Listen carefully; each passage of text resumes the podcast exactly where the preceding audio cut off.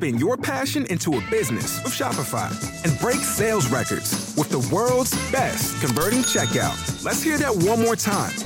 The world's best converting checkout. Shopify's legendary checkout makes it easier for customers to shop on your website, across social media, and everywhere in between. Now that's music to your ears. Any way you spin it, you can be a smash hit with Shopify. Start your dollar a month trial today at shopify.com slash records. Porque el cambio y el despertar de la conciencia es posible. Te invito a que exploremos juntos en Carolina la Mujer de hoy cómo cuestionar nuestras creencias más arraigadas y de la mano de especialistas recorramos este viaje de evolución. Bienvenidos. Tribu de Almas Conscientes, me da muchísimo gusto darles nuevamente la bienvenida al estudio de Carolina la Mujer de hoy para que juntos desarrollemos un tema desde abrir esa mente y ese corazón al análisis, a la mirada amorosa hacia ver de verdad qué estamos haciendo o dejando de hacer para aumentar esos niveles de sufrimiento cuando estamos uno, porque el tema de hoy es amor y desamor, cómo navegar las etapas y retos en pareja. ¿Puedo yo desde el amor, un mal amor vivido, desde el apego aferrarme a esa situación, a esa, a esa persona y creer que sin esa persona yo me muero, o en el desamor creyendo que sí, ya se acabó esto y aquí ya no hay nada que hacer y me puedo ir a vivir otra relación con otra siguiente pareja, pero no me voy ni en gratitud ni haciéndome consciente de los aprendizajes que ese término, esa, esa terminar la relación no me está, no me estoy haciendo yo responsable de ver qué sí hubo para mí, qué regalos trajo, qué aprendizajes me dejó. Y entonces, si yo no entiendo todo eso, voy a vivir eternamente todas y cada una de mis relaciones de pareja, asumiendo que tengo mala suerte y que algún día voy a encontrar a la persona ideal sin querer yo hacer esos cambios que necesito hacer, porque en pareja ambos tenemos la misma responsabilidad. Por eso se llama así, pareja no es dispareja, es pareja. A los dos nos toca de la misma, en las mismas mm, porcentajes. Así que está la experta en el tema hoy es Anayansi Serra. Vamos a hablar con ella. Ella es coach de relaciones y es terapeuta somática y de trauma. Y vamos a hablar de este tema que ya les comenté. Y así que si están listos, están listas, bienvenidos, bienvenidas. Empezamos. Ana Yancy, qué alegre que estés por aquí nuevamente con nosotros para hablar de este tema. Gracias, feliz. Es un tema que me apasiona y hay una conversación tan bonita que se puede dar detrás de tantas esferas que conforman eso, ¿verdad? Ok, empezamos entonces por el principio. Nos hablas el concepto del amor y el concepto del desamor. Ok. El amor es lo que somos, ¿verdad, Carolina? Cuando estamos en amor, las personas fluimos, somos auténticas, estamos libres de máscaras, ¿sí? Entonces, cuando nosotros hablamos de amor en pareja, es precisamente esa conexión donde nos permitimos ser nosotros, donde desde la autenticidad y desde la verdad de quien somos podemos conectar con otra persona de la misma manera. El amor em, nos hace grandes, porque es la grandeza que llevamos dentro. ¿Sí? ¿Qué es el desamor? La ausencia de esa autenticidad. Y cuando digo autenticidad es, es estar en la verdad de quien tú eres. ¿verdad? Autenticidad no es ese, tal vez a veces pensamos como soy eh, totalmente desenfadadamente yo, eh, que es una manera de expresarlo, pero realmente cuando hablamos de autenticidad es cuando tú has regresado a la esencia de, de quien tú eres. El amor solo puede generarse desde ahí. Entonces, ¿qué es el desamor? Es cuando estamos generando algo similar, un apego, pero desde un lugar donde hay heridas, donde hay confusión de quién soy, hay confusión desde dónde estoy generando eh, la energía para compartir con alguien. Entonces, el desamor es una desvirtuación, ¿verdad? De, de la emoción.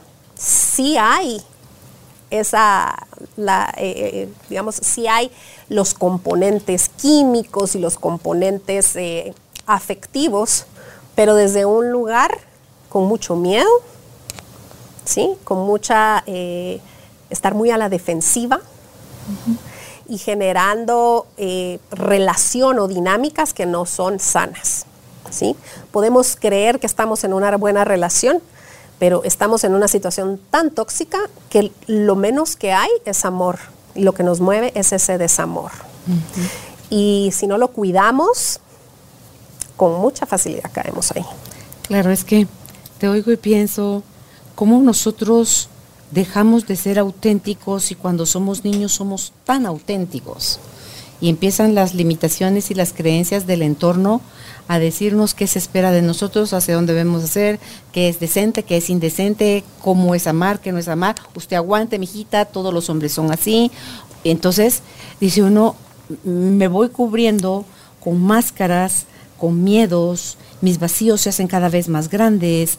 Eh, eh, la dependencia que tengo de, tener a alguien a mi lado para sentir que tengo algún valor, eh, el control, la manipulación, el miedo a la soledad, las creencias que tenemos también en Ayansi sobre lo que es una relación en pareja, que vimos en casa, cómo se manejaron nuestros adultos alrededor esa relación, porque ahí estamos aprendiendo cómo fue, tuvimos papá, tuvimos una buena relación con él, nos dio él esa parte que necesitábamos, porque para los chicos es la mamá y para nosotros es el papá, que vamos a recibir esa primera dosis de cómo debe ser un amor eh, de un hombre hacia ti.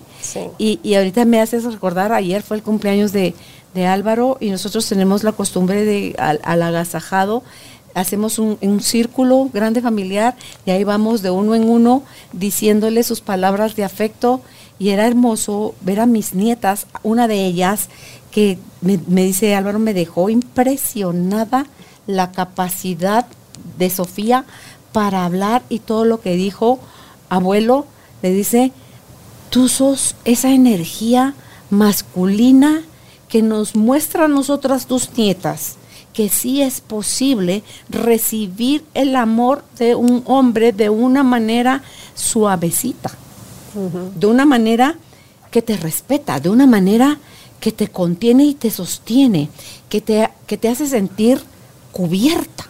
que te hace sentir nutrida. Y, lloraba ella y, y, Álvaro así como que...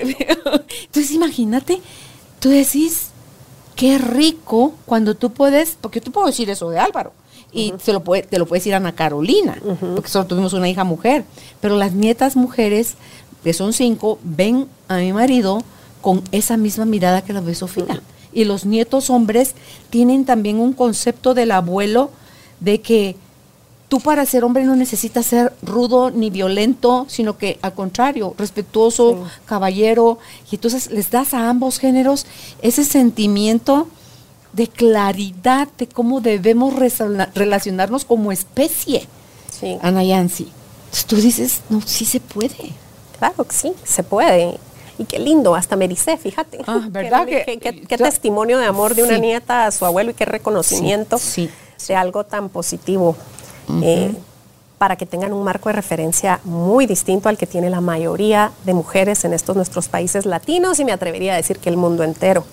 Y entonces cuando hablamos de regresar a esa autenticidad, Carolina, es precisamente atreverte a, ver las muchas máscaras que vamos adquiriendo, las máscaras que nos impusieron nuestros padres desde su propia ignorancia, desde su propio dolor. Y que nosotros validamos desde esa ignorancia también. También, pero no lo cuestionamos, ¿verdad? Es simplemente lo que se hace.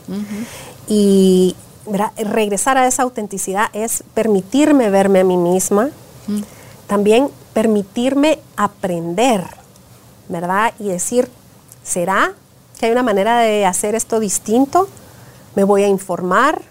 Y no solo me voy a informar, sino que eso que aprendo lo voy a interiorizar de manera que, me ayude a conocerme mejor y sobre todo a trascender eso que estoy viendo que no funciona. ¿Verdad? tú decías que los niños son muy auténticos y, así es precisamente. Un niño te dice lo que quiere, lo que necesita, te dice cuando no quiere algo, te hace berrinche si lo quieres obligar a hacer algo que no quiere, ¿sí? Porque está muy conectado con quién es, ¿verdad? Lo que pasa es que los adultos, los, en nuestro proceso de socialización, les vamos poniendo estas cargas, estas máscaras, que llega un momento que son tan automáticas que cuando llegan a la adultez y empiezan a conectar con otro ser humano, no las cuestionan. ¿Sí? Pero esas máscaras generalmente las adquirimos porque experimentamos un dolor, un dolor que nos golpeó y nos golpeó tanto en nuestro cuerpo y está ahí atorado que cada vez que hay un detonante, surge en nosotros como que fuera aquellas películas, ¿verdad? Clac, clac, clac, clac, me pongo la barrera Sí. y desde ahí quiero gestionar una relación que yo digo que es amorosa. Mm. ¿sí?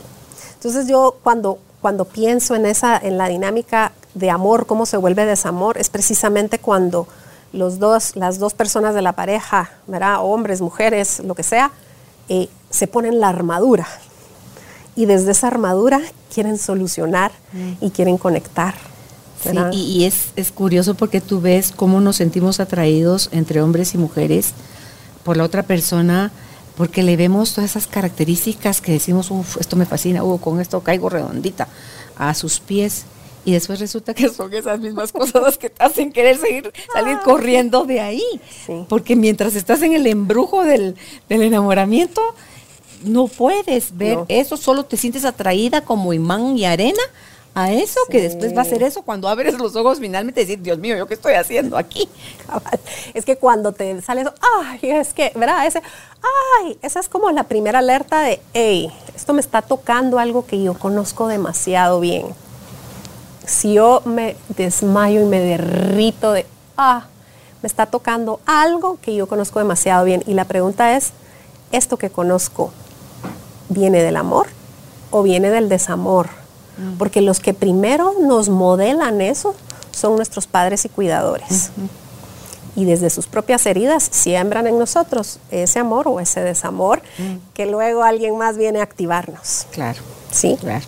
Y entonces vamos creando esa relación de pareja desde lugares muy adoloridos de nuestro ser. Pero como es lo que conocemos, ¿verdad? Sí, solo repetimos los patrones. ¿Cuáles son entonces, Ana Yancy, esas etapas y retos que vamos a, a las que nos vamos a enfrentar, que es necesario superar o aprender a gestionar? Porque no se trata de eliminar ni entrar en negación, o, y como hay parejas, dice, sí, ¿cuántas veces hemos oído decir? La pareja que diga que nunca han tenido problemas, están mintiendo. Porque es- somos seres humanos distintos, pues, y todo el tiempo eso es una cuestión de, de estarte acoplando, de estarte, de ir evolucionando, adap- readaptándote. No sos la misma cuando tenés 20 años, cuando tenés 40, cuando tenés 60, cuando tenés 80. O sea, no sos las mismas, ni él tampoco. Entonces, ¿cómo nos vamos reacondicionando o fluimos en ese nuevo tú que estás todo el tiempo naciendo dentro de ti? Sí, y es que lo que hay que entender en primera instancia es que tu pareja llega a tu vida como un gran maestro. Y un gran maestro lo que viene es a mostrarte las cosas que están pendientes de sanarse y de solucionar en ti. Tu pareja no llega a tu vida para hacerte la vida fácil, Para hacerte feliz. para hacerte feliz, para consentirte. Que puedan haber momentos donde haga todas esas cosas, sí. Pero te digo algo, tu pareja llega a tocarte los puntos más dolorosos Y es mutuo. y es mutuo, sí. Sí, nos atraemos desde, desde, ese, desde ese espacio y entonces tú le estás tocando sus puntos dolorosos a tu pareja y él a ti. ¿sí? Así es como funciona. Entonces, si entendemos eso y nos vamos a las etapas de cómo se, sucede el amor, entonces podemos entender muchas cosas. La primera, la primera fase del enamoramiento es química puramente química. Yo te conozco, hay algo de ti que me gusta, me gusta tu olor, me gusta tu aspecto físico. ¿sí? Hay feromonas y cosas invisibles que no vemos que, que- que suceden. Y empieza a suceder en nuestro cuerpo una, un cambio de balance de químicos. ¿sí? Se nos baja la serotonina, se nos dispara la dopamina, que es la del placer, y entonces estamos todo el tiempo como en modo eh, coqueteo, sacamos lo mejor de nosotros, el otro también saca lo mejor de él y así empieza ese proceso. Y así tiene que ser. Es decir, es perfecto, está diseñado Para la perfecto. prolongación de la especie eso es necesario. Es necesario porque precisamente en esa química eh, que es eh, un poco invisible, un poco bastante, es cómo yo voy calificando si esta persona es un buen candidato para la reproducción y la transmisión de genes y todo esto. Y así es como está diseñado. Y entonces hay una euforia, ¿verdad? Y la relación se empieza a gestar, eso se sostiene por bastante tiempo precisamente porque estamos diseñados para asegurar la preservación de la especie. Y eso así es. Pero lo que sí sucede después de eso es que tiene que haber un momento desde nuestra corteza prefrontal, porque todo lo que les he escrito de las hormonas es automático, inmediato, desde nuestro sistema eh, cerebral primitivo, digámoslo así, no es consciente. Pero nosotros los seres humanos tenemos corteza prefrontal, que es la parte de nuestro ser hasta aquí, que nos permite discernir, evaluar, contrastar, tomar decisiones. Y si bien es cierto que todo esto químico en un momento es así como una ráfaga deliciosa, porque por eso es que se siente así bien, eh, tiene que haber un proceso donde ejercemos la voluntad para poder discernir. Pero eso hay que hacerlo pronto, Carolina, porque cuando nosotros nos dejamos ir en la vorágine de la química, número uno, si nos dejamos ir ya no vemos las cosas. Eh, al dejarnos ir suprimimos los mecanismos de voluntad que tenemos. Entonces ya no, ya no hay cómo detener ese, ese vagón. Entonces ahí es donde tú tienes que preguntarte. Y quiero decirte algo, la mayoría de personas que luego llegan a mí para terapia de parejas o llegan a mí tras un divorcio me dicen, es que yo lo vi desde el principio. Mm. Casi todos, Carolina. Yo me di cuenta que era dominante, yo me di cuenta que era controlador, yo me di cuenta que era tacaño, yo me di cuenta, pero estaba en esa vorágine y decidí no hacer nada. Es decir, por más que digamos que la química eh, nos envuelve, el criterio siempre está, ¿verdad? Entonces lo tenemos que poder eh, manejar y ejercer un poco de, voluntad. Y ahí es donde, donde viene eh, la educación que le damos a los hijos a posponer la gratificación, porque eso es precisamente lo que nos hace eh, discernir y tener voluntad. Pero bueno, sucede esto y nos vamos. Y si, la, y si hay una retroalimentación positiva, la relación se sigue des, eh, desenvolviendo bien y luego se activa la oxitocina, que es la hormona de la conexión ahí nos conectamos a un nivel íntimo. Toda la primera etapa es pura atracción. Luego viene ya empezar a generar intimidad y es donde nos permitimos entrar a esos espacios más sensibles, donde, donde compartimos cosas un poco más personales y a través del sexo pues producimos la oxitocina. ¿Qué pasa cuando en la primera cita tú de una vez tienes sexo? Te complicas la existencia muchísimo porque le das un turbo boost a tu química, que ahí sí se vuelve un carro que va acelerado. Muy difícil de interrumpir, muy, muy difícil. Sí, porque luego las mujeres, nuestra mirada o no sé, eh, a la hora de tener sexo es con una mirada y la de ellos es con otra. Entonces, ahí es donde no coinciden los carriles, ¿verdad? Y empiezan sí. las cosas a, Pero han cambiado también mucho las cosas. Ahorita que te oía con la explicación de lo de la corteza eh, prefrontal, dice el doctor Roch que te voy a mandar ese podcast que escuché y dice él, él es un amante de estudiar eso. Y tú que estudiaste AIT también, ¿te recordás cuando uh -huh. está lo de que te tocas el timo sí, y empezás a decir, a pesar de que eh, me da miedo cambiar, a pesar de que pierda mi identidad si cambio y a pesar de todas las frases que, que hay que decir, me amo, me acepto, ¿verdad? Entonces, todo eso, entonces decía él que no es la corteza prefrontal, que esa es la básica, uh -huh. esa es la mínima, que esa es esa calibra en 12 Hz, mientras que el timo está en 48. Entonces, oh. imagina, es súper interesante cómo él explica el 12, el 24, el 40 y el 48, que es el, el, el número de hertz con las que calibra el timo. Entonces decía Esto él, es el electromagnetismo para. él dice. ¿dónde está, dónde es que habita el Espíritu Santo? Decía él. Entonces, es en el timo. Entonces dice, el timo, la función que juega tu timo, que es una glándula que tenemos aquí a la altura del pecho, que si le buscamos eh, un lugarcito que cuando la presiona Duele. Sí, dice uno, ¿verdad? Sí duele. Entonces ahí está el timo y desde ahí es de donde debemos salir a la vida a relacionarnos con nosotros y con los demás. Entonces ahí estás hablando de otra, Otra cosa. cosa. ¿Verdad? Pero que mientras nos sigamos relacionando desde lo básico, que es donde está tus creencias, tu culpa, tu vergüenza y todas las cosas que son densas y que no eres tú, eso Sí. va a obstruir todo tu forma de ver la vida, de relacionarte en la vida, con la vida, contigo y con los demás. Sí. Entonces, yo así de, wow, porque esto no nos lo enseña desde Sí, chiquitos. sí, y es, y es precisamente entrar en esos espacios donde, donde está la sabiduría más auténtica, que es el cuerpo. ¿Sí? Pero como tu cuerpo está secuestrado por las hormonas, Carolina, es, es complejo, eh, hay que entrar ahí, pero también hay que ejercer voluntad. ¿Sí? El asunto de, en- de abrir los ojos, ver las señales y ponerte límites primero tú. ¿Sí? ¿En qué momento me voy a acostar con la pareja?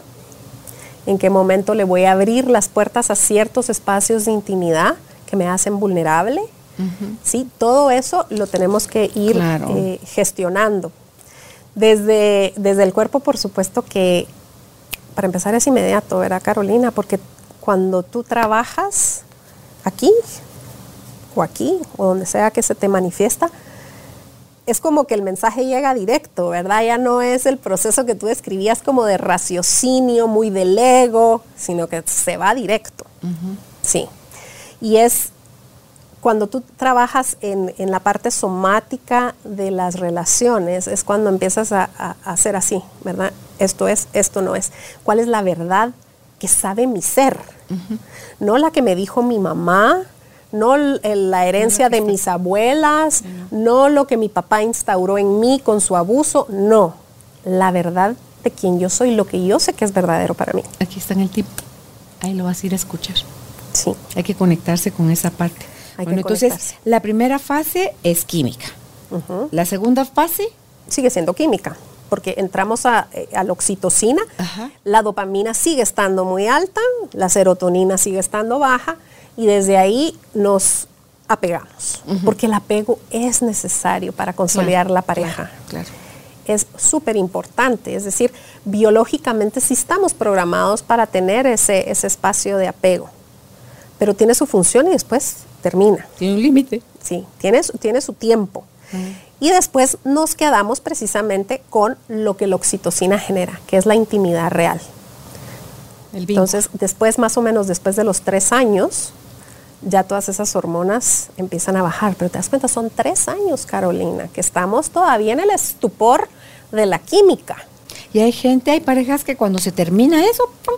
otra. Exacto. Y ¡pum! Es como una, son como adictos a ese Exacto. rush que te da esa, ese, subidón de químicos. Ese subidón de químicos y entre más adictos son, más corto es el ciclo. Sí, entonces ahí es donde vemos los hombres eh, y mujeres que son evitativos y que necesitan recargarse de ese, de, de todo el proceso químico, que tienen relaciones muy breves. Y cada cierto tiempo dicen que están locamente enamorados y a los, y al poco tiempo, menos del año, dicen no, Siempre no. ¿no? Porque se les cae muy rápido todo el efecto químico. Pero más o menos como a los tres años, esto se empieza a estabilizar y ya empieza la intimidad real. Ok. Y ahí es donde configuramos tres aspectos importantes cuando la, la- la relación empieza a, a consolidarse, que es cómo, voy, cómo vamos a acomodar tres partes importantes, ¿verdad? La parte de la pasión, muy ligada a, a lo químico, que es una parte muy importante de la relación, ¿verdad?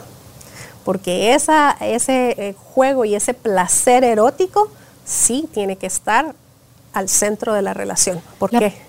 La paz. ¿no? No, perdón, seguí. porque la, es lo que hace que la relación de pareja sea diferente a las amistades, ¿verdad? Si no cultivamos esa parte de la pasión, nuestra relación de pareja es una amistad, no es una relación de pareja. Pero eso solo es un ingrediente. La pasión en la pareja solo tiene que ver con el sexo. No, pero sí tiene mucho que ver con esa, eso que sí es químico, de, ay, quiero estar contigo, quiero compartir contigo, eh, quiero ser parte de tu mundo, ¿sí? De una manera que, que es muy sensual, sensorial, no necesariamente sexual, pero generalmente abarca en las caricias, el bailar juntos, el pasar tiempo juntos, que es todo muy, muy sensorial. Sí, la pasión sí tiene mucho que ver con la caricia, la mirada, el querer estar con la persona, el compartir, o sea, las cosas afines, todo eso. Todo eso es parte de la pasión. ¿Sí? Y luego está la parte de la intimidad, que es cómo yo comparto ese ser auténtico, ¿verdad? Ese cuando ya boté todas las máscaras y te permito verme eh, tal cual soy. ¿Sí? Esa es la parte de intimidad. Sí, sí, que muchas veces se puede confundir con sexo. Y en la intimidad no tiene que ver necesariamente. Yo creo que para mí la intimidad es tener yo la capacidad de poder desnudar mi alma delante de la otra persona, mostrándome como yo soy, sin sentir miedo, eh, ni sentirme amenazada de que eso va a ser usado en mi contra o van a sacar ventaja de mí. Entonces, poder tener eso con una persona, puede ser con tus amistades, puede ser con tu pareja, puede ser con tus hijos, es tener ese, ese derecho, tener activo tu derecho a ser tú. Sí, tu ser, libertad a ser auténtica, bajar todas tus barreras y estar. Y en la pareja, y aquí es donde es bien importante porque mientras estemos en una relación física con alguien, cada vez que tenemos sexo producimos oxitocina, Carolina, y la oxitocina lleva a la intimidad. Para las personas que tienen un funcionamiento normal, si estás con un narcisista, con un sociópata o con un psicópata, los mecanismos de la oxitocina no funcionan igual. ¿Sí? Pero si tu pareja funciona dentro de los rangos eh, normales no patológicos, el sexo sí ayuda a cimentar la, intimidad. Es decir, hay estudios que te demuestran que cuando tú tienes relaciones sexuales y ves a tu pareja a los ojos, se potencia la producción de oxitocina en, ambos, en ambas eh, personas. Y eso ayuda a incrementar la conexión y el apego. Cuando una persona ya naturalizó que la traten mal, que le hablen mal, que la golpeen, que la empujen, que la ignoren. Le crea todo ese rush, toda esa... que es que es como una adicción, donde... Porque hay gente que dice, mira, ay, qué bien que te veo con ese, y como que, ya, pero es que fíjate que no. Es mm. buena gente, es aquí, sea, pero no logro sentir lo que sentía con la otra persona. O mm. sea, estás adicto al maltrato y no te das cuenta de eso. Entonces no puedes dejar al narcisista o al psicópata o al sociópata y tú crees que ese es el amor de tu vida, es ahí donde quieres estar, porque tú, tú necesitas para seguir sobreviviendo esa dosis de, de, golpe, o sea, de, de desprecio. Es, un, es un proceso bien interesante ese, porque hay mucho estrés. O sea, una persona que está en una, en una relación donde hay maltrato, donde hay abuso, manipulación, maneja unos niveles de cortisol altísimo. Esa persona no tiene paz. Todo el tiempo está caminando sobre, eh, sobre cáscaras de huevo. No sabe cuál paso va a dar que mm. va a detonar la violencia en la otra persona, sea verbal, psicológica o física. Entonces hay altos niveles de cortisol, pero hay una alta necesidad de conexión. ¿Sí? Esa persona lo que está es muerta de hambre, digámoslo así, de oxitocina. De, entonces cuando le dan un poquito, Carolina, se dispara esa, esa necesidad. Le dan un poquito y dice, ah, me están dando un poquito, me baja, sube la oxitocina, baja el cortisol y quiero más y me voy a quedar esperando más. Porque son adictos a la caricia negativa. Es, sí, es porque la procesan como, como ese, ese pequeño momento de conexión, mm. donde hubo un buen trato, donde hubo, y es suficiente para alimentar el ciclo. Después empieza la misma inestabilidad y empieza otra vez el ciclo de estrés con todo lo que ocurre. cuando estamos atrapados en una relación tóxica, hay mucho estrés, y hay esos picos que tú dices que, que son adictivos. Entonces, cuando hay esos momentos de conexión que son muy intensos, generalmente nos reconciliamos y es aquella pasión y, aquella entrega, mm. sí, otra vez la dopamina se va para arriba, el cortisol eh, baja. Em, la oxitocina también, entonces otra vez. Y nos volvemos adictos. Luego cae. Y entonces hay personas que se vuelven adictas a ese ciclo y lo generan, como que fueran adictos a la cocaína o al alcohol. Si la relación está estable, no les gusta, crean, generan el conflicto para luego tener esa reconciliación y volver a experimentar esa euforia de la conexión, del sentirse querido, del sentirse importante. Ok, entonces, en la intimidad real, habla sea de la pasión, de la intimidad. ¿Hay alguna otra parte ahí, otro punto de la intimidad real? Después de la intimidad. Después de la intimidad ya se consolida una relación de conexión, todas las hormonas se estabilizan, se estabilizan ya es lo que decimos el amor que se construye y que se elige. Mm. ¿Sí? ahí ya no es un proceso químico hormonal, sino que ya, ya se estabiliza. Y eso ocurre como a los 7 o 10 años. ¿sí? El proceso de, consolidar pareja no es tan rápido como creemos. Toma tiempo, toma tiempo. Pero el, proceso de conexión que podemos tener con nosotros mismos hace que todo esto eh, no seamos víctimas de, ¿verdad, Carolina? La conciencia de nuestro cuerpo. ¿Sí? Porque yo ahorita les he explicado que sí, que la oxitocina, que todo esto, estos son, son procesos biológicos involuntarios. Pero cuando tú trabajas somáticamente y te empiezas a conectar, como tú dices, a acceder a esta sabiduría que está en el timo, eh, a activar tu nervio vago, que también es el que te da acceso a otras maneras de reaccionar, y estás muy consciente de lo que ocurre con tu cuerpo y sobre todo qué lo instaló ahí, ya no te, ya no estás en ese proceso automático en el que te vas, como dicen, como gorda en tobogán, sino que estás más en ti, estás más en ti y con un proceso eh, mucho más auténtico. Te preguntas, ok, esto que estoy sintiendo, esta, esta carencia que me hace querer, querer tener a esa persona en mi vida, pero si se siente carencia, ¿qué, cómo así? Pero si no lo exploras en tu cuerpo, ¿verdad? Es, decir, ¿cómo se siente esta carencia, este, este hoyo en mi estómago? Ok, bueno, ¿qué hay ahí? Mm. ¿Qué, recuerdos me evoca? ¿Dónde más sentía yo esto? ¿Cuándo antes sentía yo esto? Entonces, ¿esto es amor? ¿O simplemente me está activando un programa que ya existe adentro de mí? Entonces, cuando tú ya hablas de de repetir eso que tu cuerpo ya conoce y te haces consciente, entonces ahí es cuando puedes decir, ok, esta, eh, este anhelo tan grande, este vacío que siento cuando esta persona no me habla, se desaparece o, es eh, descortés conmigo y me genera, esto no es de ahorita, esto es de antes. Mm. Ok, vamos a ese antes, ¿qué ocurrió? ¿Qué conclusiones saqué? De mí misma alrededor de eso y liberémoslo. Ay, cuando se libera es una cosa. Ay, sí. Uf, es que se siente un cambio de energía, se siente una expansión deliciosa. Viene de, creer que el amor viene de fuera, la felicidad depende de otros y tu paz también. Y nada de eso.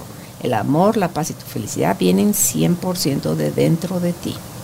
Y cuando estés llena de ti, no estás con la manita, dame, dame, dame. Entonces, sino que ya estás clara de quién eres y que permites y que no permites. Ni eres carga para nadie, ni tampoco tienes la responsabilidad o obligación de darle esos tres ingredientes a otro, porque eso a cada uno le toca generar, que generar. Entonces, entender eso, Anayansi, y más allá de entender, ponerlo en práctica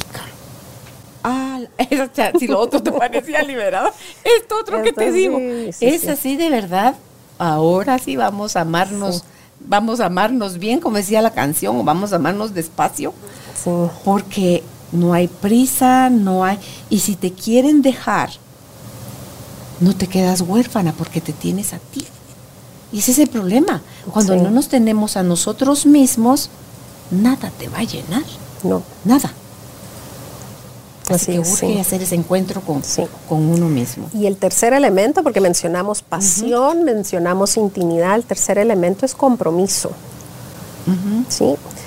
Entonces, cuando, cuando esas otras partes están bien gestionadas, la parte del compromiso es, no es un trabajo, porque la, la palabra compromiso tiene mala connotación, ¿verdad? El compromiso es mi obligación, es el, documento que firmé, es los votos que hice eh, frente a Dios. No, no me refiero a ese nivel de compromiso, aunque está genial las personas que creen en ello. Sin embargo, la evidencia de, de, lo que yo veo y de lo que se ha estudiado es que permanecer con alguien por esas razones no es el nivel de compromiso del amor se vuelve pesado. Ese no será el nivel de compromiso de la sociedad o de la religión, pero no es el nivel de compromiso del amor, que es al final lo que estamos buscando. Porque muchas veces el compromiso que viene de afuera, que es impuesto por una serie de, de reglas, leyes y demás, puede estar más basado en desamor que en amor. Entonces el nivel de compromiso desde el amor es, yo estoy conectada contigo, yo estoy fusionada contigo energéticamente a través del cuerpo cuando tenemos relaciones sexuales. Entonces yo te elijo. El compromiso del amor es yo te elijo y te elijo todos los días. Mm. Y te elijo a pesar de mis heridas y te elijo a pesar de tus heridas porque entiendo que tus heridas me reflejan las mías y viceversa. Mm. Y es en ese, en ese baile que vamos a crecer juntos.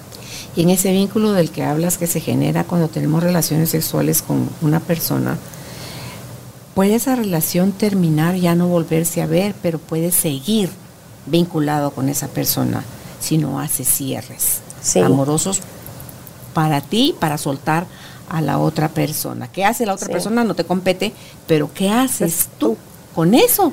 Si te libera Sí, muchísimo. mira, Bert Hellinger dice que uno se queda vinculado energéticamente con todas las personas con las que ha tenido relaciones sexuales.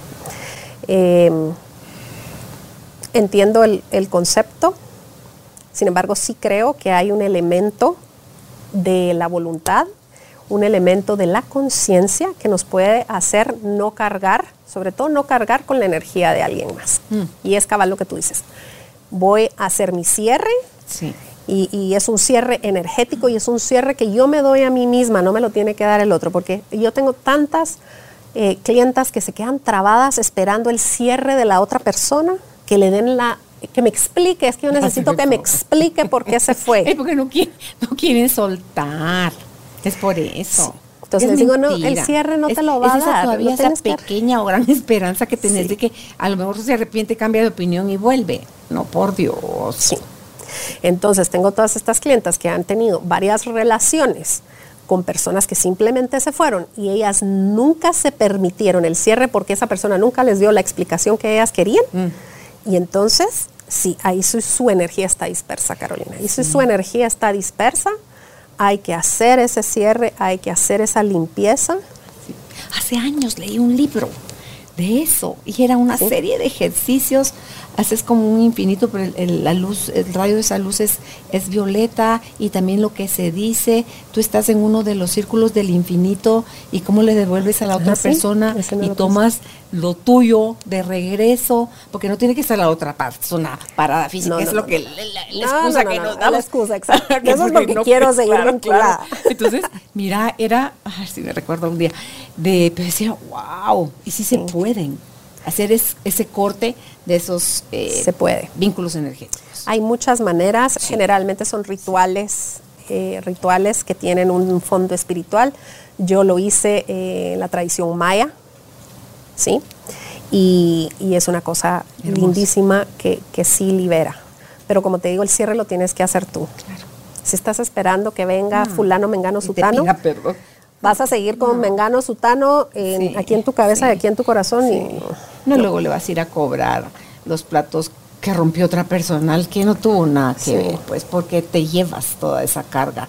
Sí, le vas a ir a pasar Sí. factura a otra persona que no tiene que ver. o no tienes no tienes el ancho de banda, como digo yo, no tienes la amplitud emocional para estar con quien estás en el momento. Claro. Sí, sí, entregando. ¿verdad? Está el de atrás, el de atrás, el de atrás, y yo no hice cierres y me quedé esperando a ver si me llama. Inclusive todavía son personas que tuvieron una relación hace 10 años y el fulano de vez en cuando la llama y tienen una su aventuría. Y le digo, mi corazón, ¿cómo crees tú que vas a traer una pareja Muy de, del tipo de relación que tú estás proyectando si estás dejando que el pasado entre, entre una y otra vez No hay y te dejen las mismas. No, no hay ese ancho de banda, no, no, no hay. Yo creo que hay hombres haciéndoselo a mujeres y hay mujeres haciéndoselo a hombres. Sí, No, nada más que ay, No, no, no. nosotras. Ah, Está dándose en los dos, en las dos vías. está dándose en las dos vías, así es. Lo que pasa es que las mujeres eh, culturalmente y por herencia, esas herencias transgeneracionales eh, de, mucho, de mucho sufrimiento, porque la historia de la mujer universalmente ha sido una historia difícil, de discriminación, ¿verdad? De opresión. Eh, sí traemos un- una manera de relacionarnos en el amor que es ansiosa. O sea, cuando tú ves las estadísticas de los estilos de apego, que son tres, el, el estilo ansioso, el evitativo y el seguro, el 50% de la población es segura y del el otro, eh, el otro 25% es evitativo y el otro 25% es ansioso. Y casi, quede, es ansiosas la mayoría mujeres y evitativos la mayoría hombres, por esa carga cultural transgeneracional que traemos. O sea, no es solo la crianza actual, sino es todo eso que tenemos también depositado en nuestros cuerpos, que viene de nuestra madre, de nuestra abuela, de nuestra etnia, de nuestra situación en el mundo, que también tenemos que mover aquí sin necesidad de saber qué fue lo que ocurrió, sí hay que moverlo aquí. Entonces, sí, las mujeres tenemos una tendencia más a la ansiedad en las relaciones, a, eh, a ese apego y a esa dependencia emocional. Hay hombres que lo tienen, sí, pero eh, con más frecuencia las mujeres. Y, en ese sentido, ahora que eh, recién pasó este año el Día de la Mujer, eh, tengo una, una conversación a la hora que una mujer entra a trabajar conmigo en los procesos de dependencia emocional, donde trabajamos en la relación con el dinero, Carolina. Porque la relación con el dinero es una tarea que como, como sociedad todavía las mujeres no nos estamos adueñando de ella. Cómo nos relacionamos con el dinero, cómo nos hacemos cargo de nuestro propio cuidado financiero. Entonces, muchas mujeres llegan conmigo tratando de resolver la dependencia emocional, pero rehusándose a hacerse cargo de esa parte tan importante de su vida que es el dinero y cómo tú te sostienes. Su independencia económica. No hay liberación emocional si no hay libertad en tu relación con el dinero. ¿Sí? Y, y bueno, en el Día de la Mujer surgieron muchas, muchas conversaciones al respecto, pero yo sí creo que para sanar y equilibrar la ecuación en la pareja, como tú dices, par, yo no me puedo poner y quedar en una relación de dependencia económica Ni arriba. ni arriba. O sea, cada quien tiene que proveerse y proveer al- a la familia en la medida de sus capacidades. Es decir, puede haber una diferencia, pero que el, lo que se genera a nivel de poder en la pareja no sea disparejo. ¿Sí? Porque si no, no hay par, ¿verdad? Tu pareja es tu par. Y, y si estás atrapada en dependencia emocional porque has entregado tu vida entera a tu pareja, a tus hijos, parte de lo que trabajamos es cómo salir de esa dependencia financiera para poder también energéticamente tener acceso a otras cosas, porque el dinero es amor también, porque el dinero es energía. ¿sí?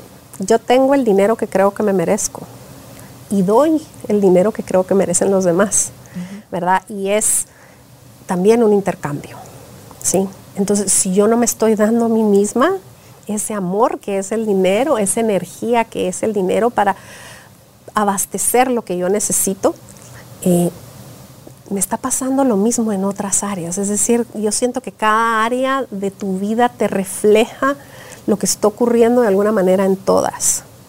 Entonces yo sí trabajo con mis clientes y le digo, mi corazón, te vamos a sacar de la dependencia emocional y de la dependencia financiera. Aquí tenemos que ir de la mano con las dos. Si tú eres una mamá que se ha dedicado a sus hijos, emprendimiento, lo que puedas.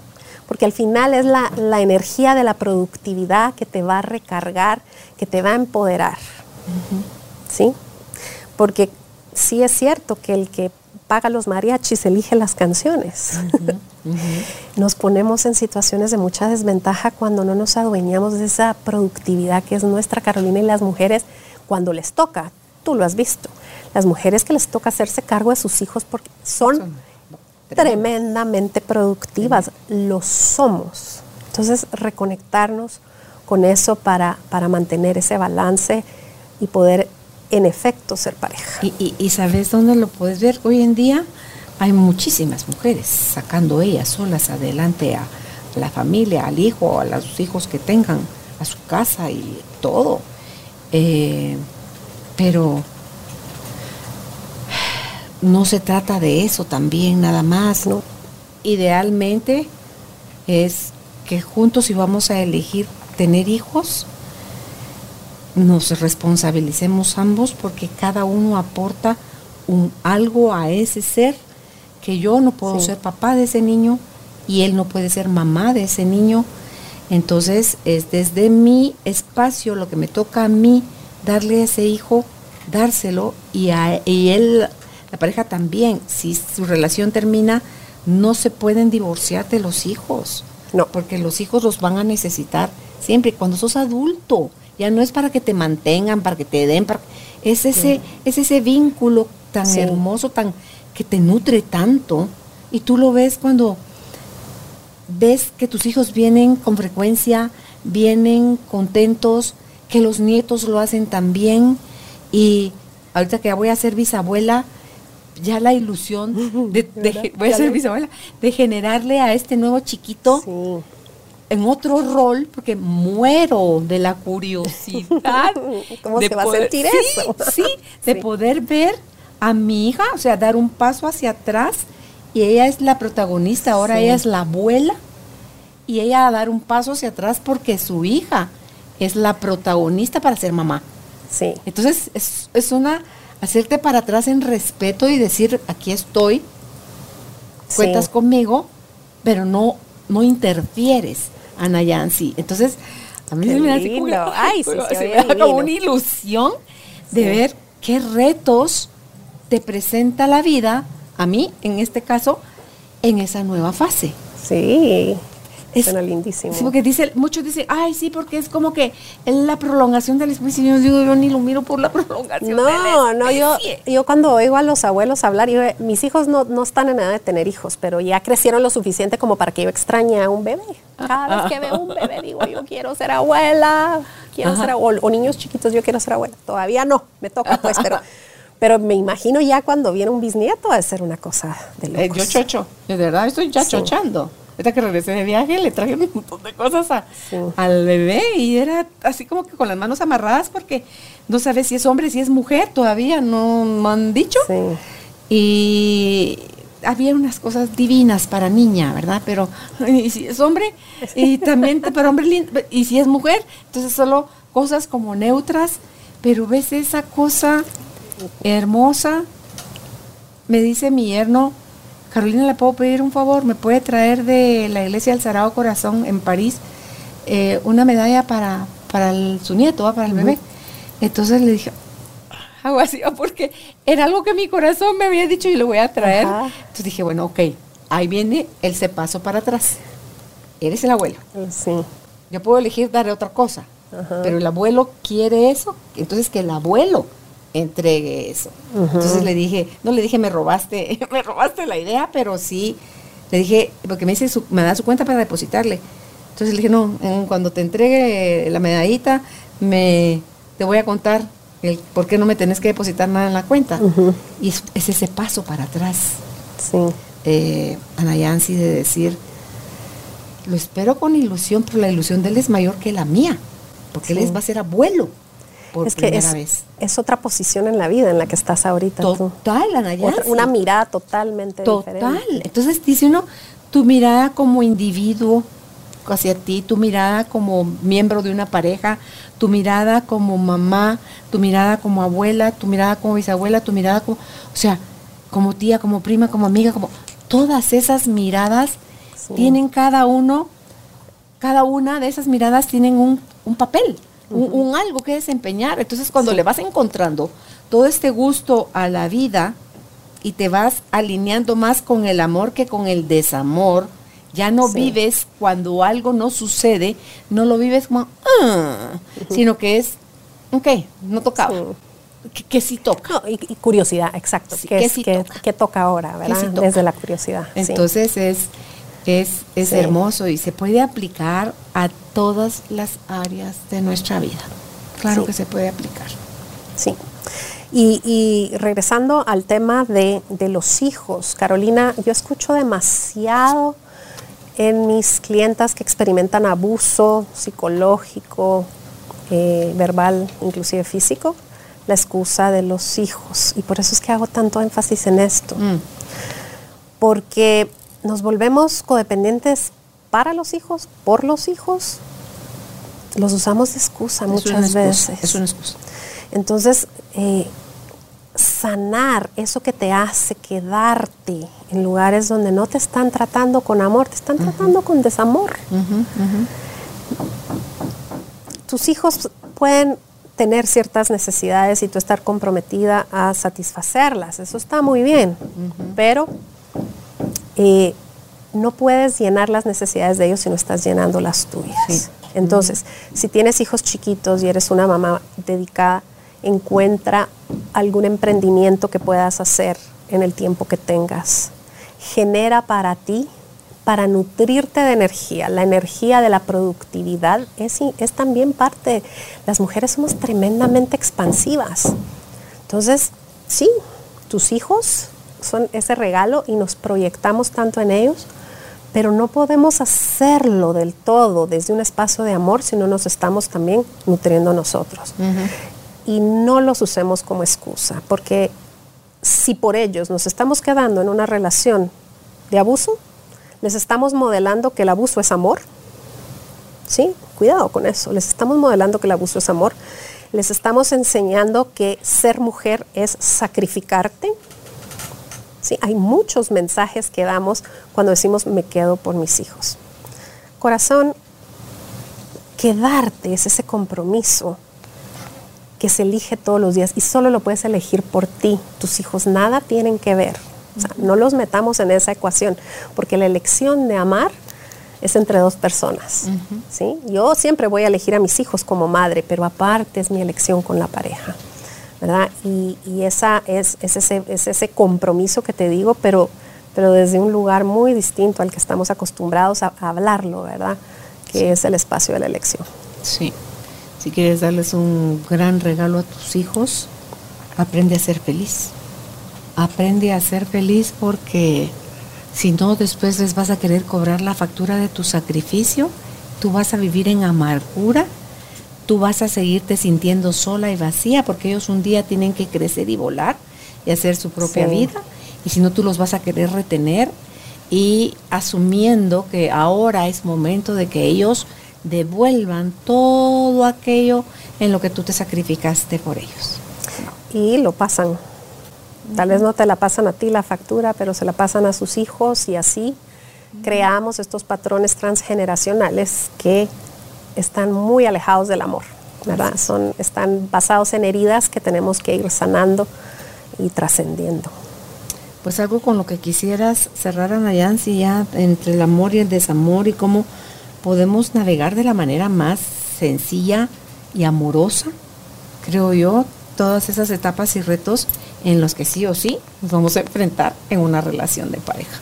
Sí, fíjate que cuando yo eh, empezaba a tener mucho problema con mi ex esposo, em, y de hecho me dedico a esto por eso, porque quiero ayudar a, las personas a no pasar por lo que yo pasé y sobre todo trascenderlo de una manera más eh, integrativa, ¿verdad?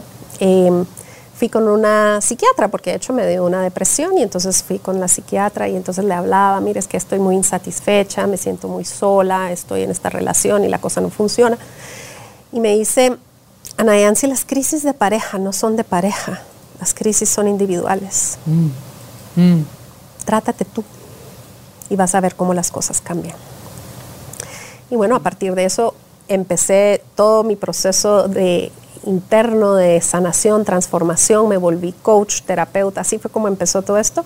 La relación no la logramos rescatar, pero sí me quedé con la claridad de que cuando tú te trabajas tú, las cosas cambian. Es decir, tú generas un cambio en ti por autoconocimiento, por amor propio, por buscar eh, mejores maneras de conectar con tu pareja. Y si esa labor que es expansiva y amorosa no genera el resultado que estás buscando, pues es la vida diciéndote, es para otro lado, pero empieza contigo. ¿Sí? Y cuando, cuando llegan parejas conmigo les digo, genial, trabajamos en pareja, pero ustedes tienen que ir cada uno a su propio proceso terapéutico, porque si no, no logramos la atracción que se requiere para moverse. Si no es como la terapia de pareja puede ayudar en ciertas dinámicas de comunicación, pero la herida que está en cada uno, cada uno la tiene que sanar por ellos mismos y para el bien de la pareja. Entonces, ese es mi mensaje final, es todo este proceso de entender cómo sucede el amor, cómo yo vivo el amor, cómo ha sido mi historia de amor con mi pareja actual y las anteriores, es precisamente para llegar a ese lugar, ¿verdad? Esas heridas que no me permiten ser yo, porque al final eso es lo que sucede, no puedo ser auténtica en el amor si no he ido a ver esos lugares desde donde salen cosas muy feitas, o esos lugares donde permito que me hagan cosas muy feitas, em, hay que hacerlo, ¿verdad? Y cuando tú lo haces, tu mundo empieza a cambiar, tu relación de pareja empieza a cambiar y sobre todo tu amor propio se expande y cambia. Solo no va a suceder eso. Tienes que hacer un viraje, y es hacia adentro donde te tienes que ir, no te escapes perdiéndote en cosas externas, vete hacia adentro porque ahí vas a encontrar todas las respuestas a tus vacíos, tus miedos, eh, tus carencias, toda esa sensación de que si no estás con alguien, mm, como para qué quieres la vida, entonces es el mejor regalo que te puedes dar a ti mismo o a ti misma. Y entonces ahí sí ya vas a estar listo para compartirte en una relación asumiendo tú tu felicidad y la otra persona lo mismo, pero ya es un elegir consciente de hacer un camino uno a la par del otro en ese compromiso donde no pesa, porque ni vas empujando, ni vas arrastrando, ni vas, no, vas, vas caminando, vas fluyendo. Como tú dices así. Sí, sí, vas fluyendo. A mí me encanta la, ver como los rieles del, del tren entonces, si los rieles estuvieran uno para allá y el otro para acá, como que no puede rodar el tren sobre él, ¿verdad? Entonces, em, es uno a la par del otro en una dirección que lleven el mismo objetivo, que tengan las mismas intenciones, porque decías al inicio tú, eh, la pareja es nuestro maestro. Dice que cuando lo que hay ahí es dolor y sufrimiento, no es tu maestro, es tu entrenador. Porque cuando es maestro, dice un maestro, siempre viene a enseñarte en amor. No viene a enseñarte en, dolor y en trancazo. sino en despechar. este, sí, ese es entrenador, ese te va a sacar la mugre, como dicen en el gimnasio. Así que mm, quiérete, cuídate, ámate, disfrútate para poder después darle todo eso mismo a otra persona ya no vas poniendo manita de, dame, dame, dame. no desde la escasez, sino desde la plenitud. Sí. Y si te diste cuenta que necesitas ayuda, Ana Yancy puede ser tu acompañante en este proceso. No te dejes para después porque ser feliz, vivir en paz y reconectarte con tu amor, que es tu esencia, no depende de nadie más que de ti. Será hasta un próximo encuentro. Les abrazamos a la distancia. Les queremos mucho. Si no se han suscrito, la invitación a que lo hagan. Si sabes a alguien que le puede servir este podcast, compártelo y eh, dale like, que eso es lo que nosotros nos ayuda a seguir teniendo este tipo de mensajes y de eh, podcast para ti.